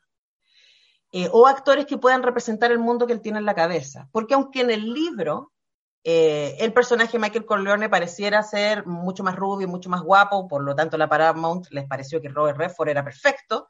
Él quería al Pacino, y él quería al Pacino, y él quería al Pacino, y nosotros decimos, obvio hoy día, pero en ese momento el Pacino era un tipo de Broadway, era un tipo de teatro que no era famoso, y que era un tipo muy duro, pero a pesar de toda la gente, entonces él hizo, y de hecho hay documentales que muestran que casteó a todo el mundo, casteó a Martin Chin, eh, casteó al mismo James Caan, que termina siendo Sony, lo casteó para Michael, eh, pero entre medio castea, castea castea al Pachino y lo muestra y lo muestra y lo muestra hasta que convence a todo el mundo que eres la persona. Entonces uno puede decir, ¿era necesario dar esa pelea? Marlon Brando es otra pelea. De hecho, la famosa frase que le dice el productor eh, al abogado, ¿cierto? En el Padrino 1 de, este hombre nunca va a hacer esta película, es lo que le dicen los productores de la Paramount respecto a Marlon Brando. Marlon Brando nunca va a hacer una película en la Paramount. Eh, y al final lo que hace después de muchos convencerlos y insistir y insistir y insistir estratégicamente, es que eh, le dicen, ok, esta es una película de bajo presupuesto, se supone, eso era lo que quería la Paramount, que fuera una película de bajo presupuesto. Si quieres a Marlon Brando, tienes que conseguir que la haga por nada. Antes tiene que hacer una prueba de eh, personaje y maquillaje. y lo convence, están los materiales donde vemos a Marlon Brando jugando ya con la papada, ¿cierto? Y empezando a jugar con, esta, con esta cara que vamos a, encontrar luego de, de, Vito Corleone.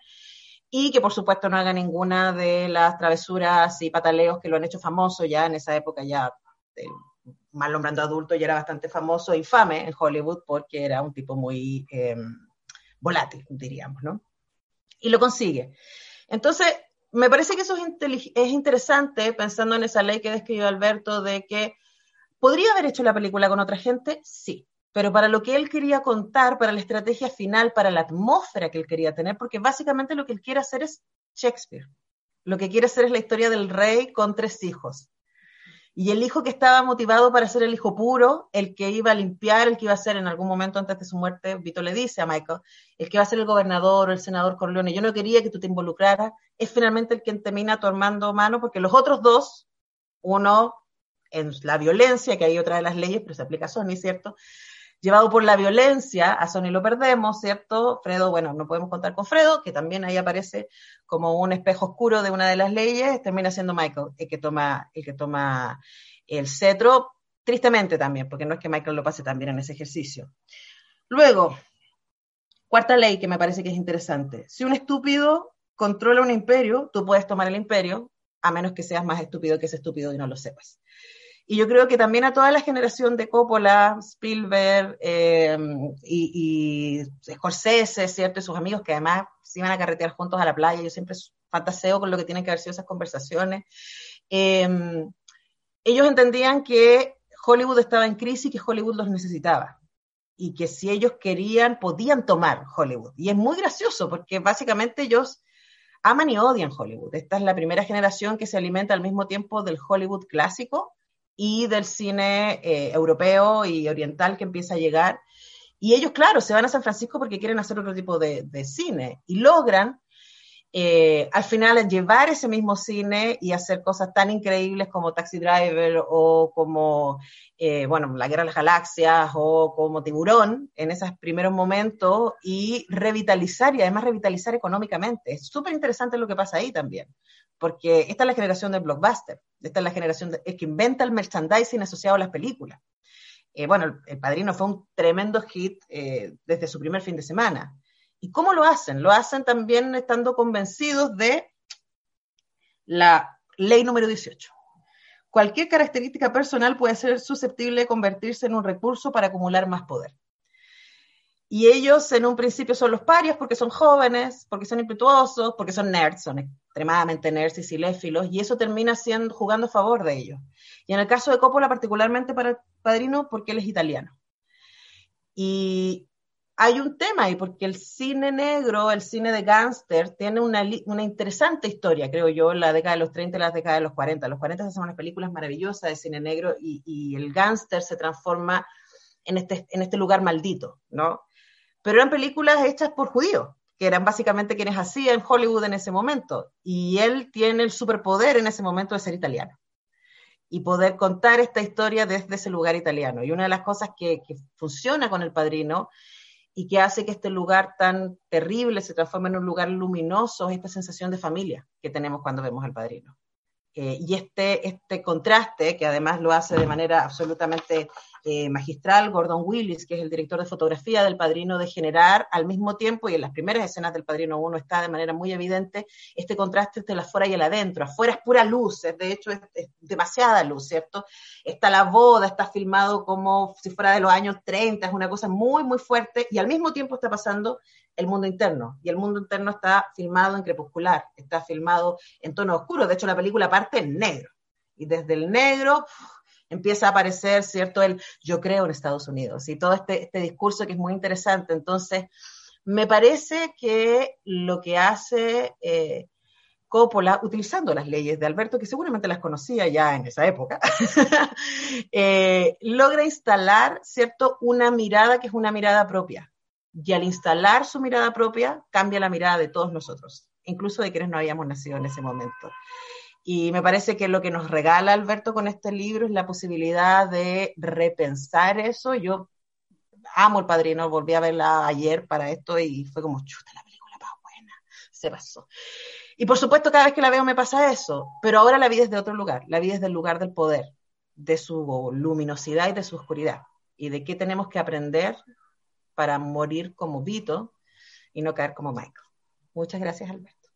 Muchas gracias, muchas gracias. Muchas gracias, Antonella. Muy interesante. Y, bueno, a mí me parece que, una de las cosas que tú mencionas ahí tiene que ver con algo que, es parte del, de por qué me parecía también relevante el, ejercicio en un momento determinado. A mí que me gusta mucho Maquiavelo, evidentemente, pasa con Maquiavelo que cuesta comprender sus leyes, porque también son leyes, cuesta comprenderlas porque básicamente son leyes que están pensadas desde muy arriba, están pensadas desde un príncipe, un heredero del trono, alguien que tiene que controlar grandes territorios, que tiene que salir a conquistar, que tiene que construir eh, ojalá el país, ese era el sueño de Maquiavelo, le trata de hacer la pega para ayudarlo a que, construya la Italia, que no, se, que no se logra construir, de hecho, en ese, en ese instante, sino hasta muchísimo, pero muchísimo más tarde, más, mucho más cercano a, nuestra, a nuestra era. Eh, y en ese sentido es muy, muy interesante el, el, ejercicio de cambiar la conversación, de cambiar la conversación y decir, ok, pero la gracia de, de, de Vito Corleone es que nos pone en una situación en la cual partimos con un niño de nueve años que tiene que pedir perdón. Y no sirve pedir perdón porque lo van a matar igual, solo porque le han matado a su padre, a su hermano y luego delante de él a su madre. Cuando uno está tan débil, cuando uno... Esto es lo mismo que, lo, que los robos. Si uno se roba una cosa chica, se va preso. Se roba una, una cosa más grande, en la suma y en la resta igual hay una sanción, pero la suma y la resta conviene. Si uno se roba una cosa gigante, te dan un premio. Te dan un premio. esa es la, tragedia, por eso el libro parte con esa idea de, que hay que aprender que con el poder, cuando uno se mete dentro del poder, hay que cruzar el infierno. Eh, y ese es el gran, el, gran tema, el gran tema que está en la literatura política eh, muchas veces muy, muy tratado. Em, yo quiero finalmente, porque con esto cierro mis alocuciones también, eh, em, quiero finalmente, bueno, primero, por supuesto, agradecer esta invasión metafísica de italianidad que, ha venido sobre mi vida desde que eh, conocí y, construimos una familia con Claudia Castaña eh, que ella no es italiana, pero su padre es italiano, y, la verdad es que eh, un, padre, un padre muy, muy fuerte, con un carácter muy fuerte, muy, bueno, como corresponde, digamos, con un carácter que heredó completamente mi señora, debo decir. Aunque ella siempre dice que ella se parece mucho a Sony, su gran, su gran defecto, la pasión la domina. es de las personas que abre rápidamente el vidrio del auto para, para señalar los defectos del prójimo. ideas que te pueden significar problemas. Preguntémosle a, a, Sony eh, y los autos y las pasiones unidas. Em, entonces, bueno, le quiero agradecer a ella porque la verdad es que ha sido una cosa increíble a propósito de, la, de las divinidades gnósticas o cristianas. Em, resulta que desde que eh, desde que hace unos 10 años eh, comenzamos a frecuentarnos, luego a vernos, luego a vivirnos y luego a procrear, eh, resulta que efectivamente la, ha habido una invasión de, de, cosas, de efectos italianos en mi vida que agradezco mucho porque, bueno, Italia, uno no puede decir que es un gran Estado, pero un gran país. Entonces, es una cosa fantástica. Son esos grandes ejemplos en la historia que son incomprensibles, como un país prácticamente sin Estado puede vivir perfectamente, sin ninguna, una, una, algo que desvirtúa muchas cosas. Em, y termino simplemente leyendo un fragmentito antes del final, no el final, por supuesto, porque eso sería impropio e indigno. Yo sí creo, en todo caso, los spoilers me da lo mismo ese, ese tipo de consideraciones. Pero lo leo porque básicamente cuando uno lo ha escrito y entiende que lo escribió puliéndolo, se supone que quedó mejor de cómo uno lo va a decir, se supone, ¿ya?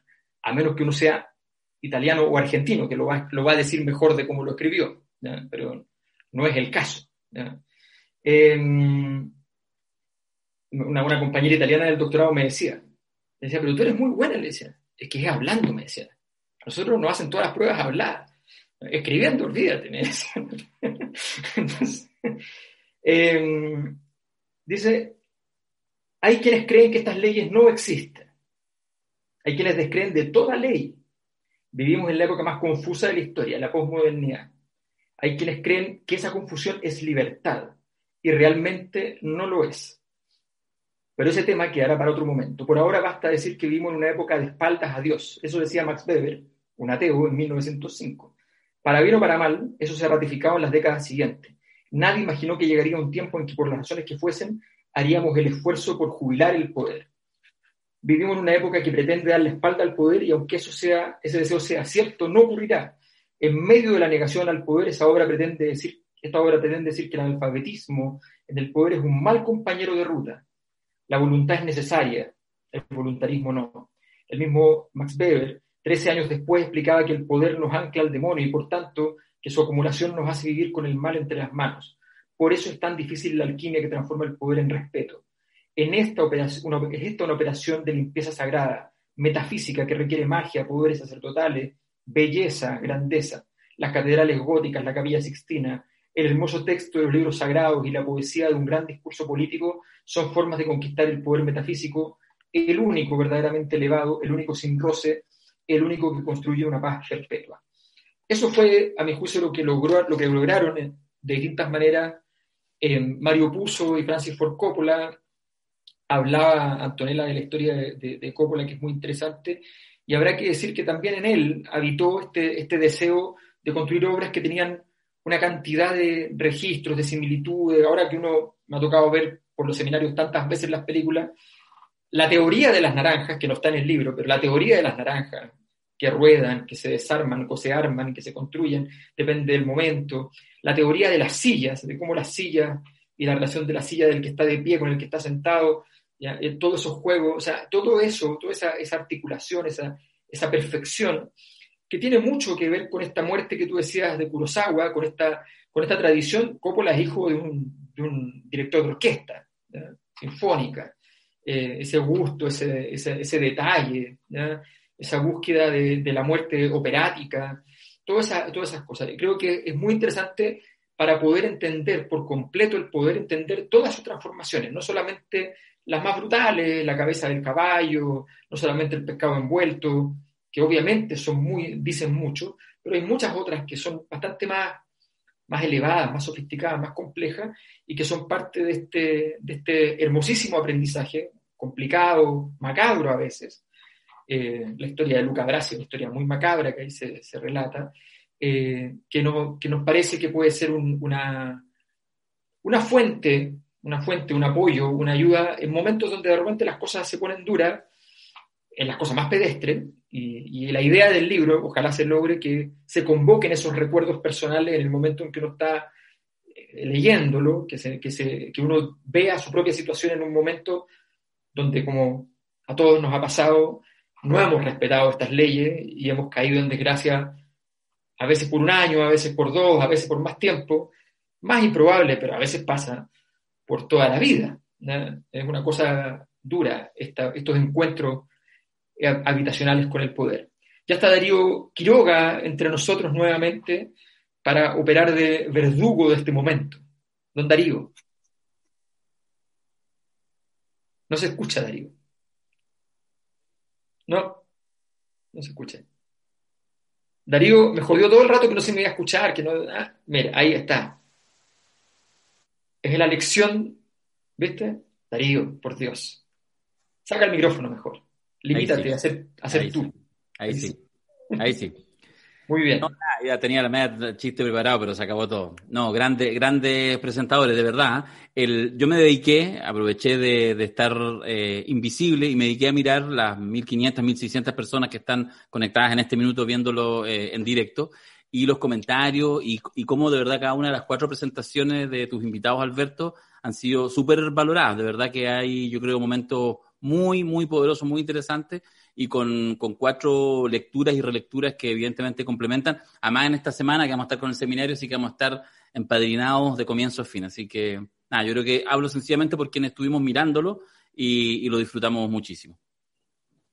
Así que, bueno, yo creo que sí, efectivamente. De hecho, creo que, también alcancé a mirar algunas cosas, que no muchas, porque evidentemente eran muchas los comentarios, pero efectivamente eh, ha sido un agrado ver que, también haya, haya habido esta recepción de los comentarios que me parecían obviamente muy interesantes, porque el acto curatorial de armar una, presentación de libro siempre es muy, muy complejo. Eh, y en este caso había que, a veces hay que innovar, a veces hay que hacer cosas distintas. En este caso había que ser como Don Vito, un poquito conservador, construir una cosa muy bien hecha, sin sorpresas, con personas que pudieran decir cosas muy interesantes sobre cada uno de los aspectos de los ámbitos, y ha funcionado maravillosamente bien. Y simplemente le deseamos a, además aprovechamos de desearle al rector que en esa batalla que tiene que librar, donde va a tener que desplegar bastantes barcos, porque hay una cosa que está en una de las leyes, y es que el enemigo que está al frente de uno, el que está negociando, no es el enemigo último. El enemigo último está detrás. Y cuando uno conoce a ese, se da cuenta después de que no es el enemigo último, que detrás de ese hay otro enemigo último. Un enemigo poderoso, implacable. Y también conoció un director técnico de la selección chilena. Nada más digo. Muchas gracias por todo. Muchas gracias, Alberto. Felicitaciones. Yo hago un saludo. No sé si todos tienen su copa, pero algunos si están ahí viendo. Bueno, algo tenemos. Para la buena aventura también de este libro. Hoy estuvo Alberto, de hecho, firmando. Mañana en la mañana está de 10 a 1 de la tarde en el centro para los que han comprado, los que no se comunican por interno al correo. Pero, en fin, eh, en buena hora, que pese a la pandemia y pese a la distancia física que, exige este momento, eh, entre todos hemos demostrado, entre todos y todas hemos demostrado que eso no implica y no es sinónimo de distancia social. Y que en realidad lo que ha habido acá, más las 1.500 personas eh, mirándolo a través de YouTube Live, es mucha cercanía social, así que en buena hora porque le hace bien para pensar el poder desde otros lugares. Así que hasta la próxima. Muchas gracias. chao, hasta la próxima. Chao. Chao, chao, chao. Gracias. Gracias. Gracias.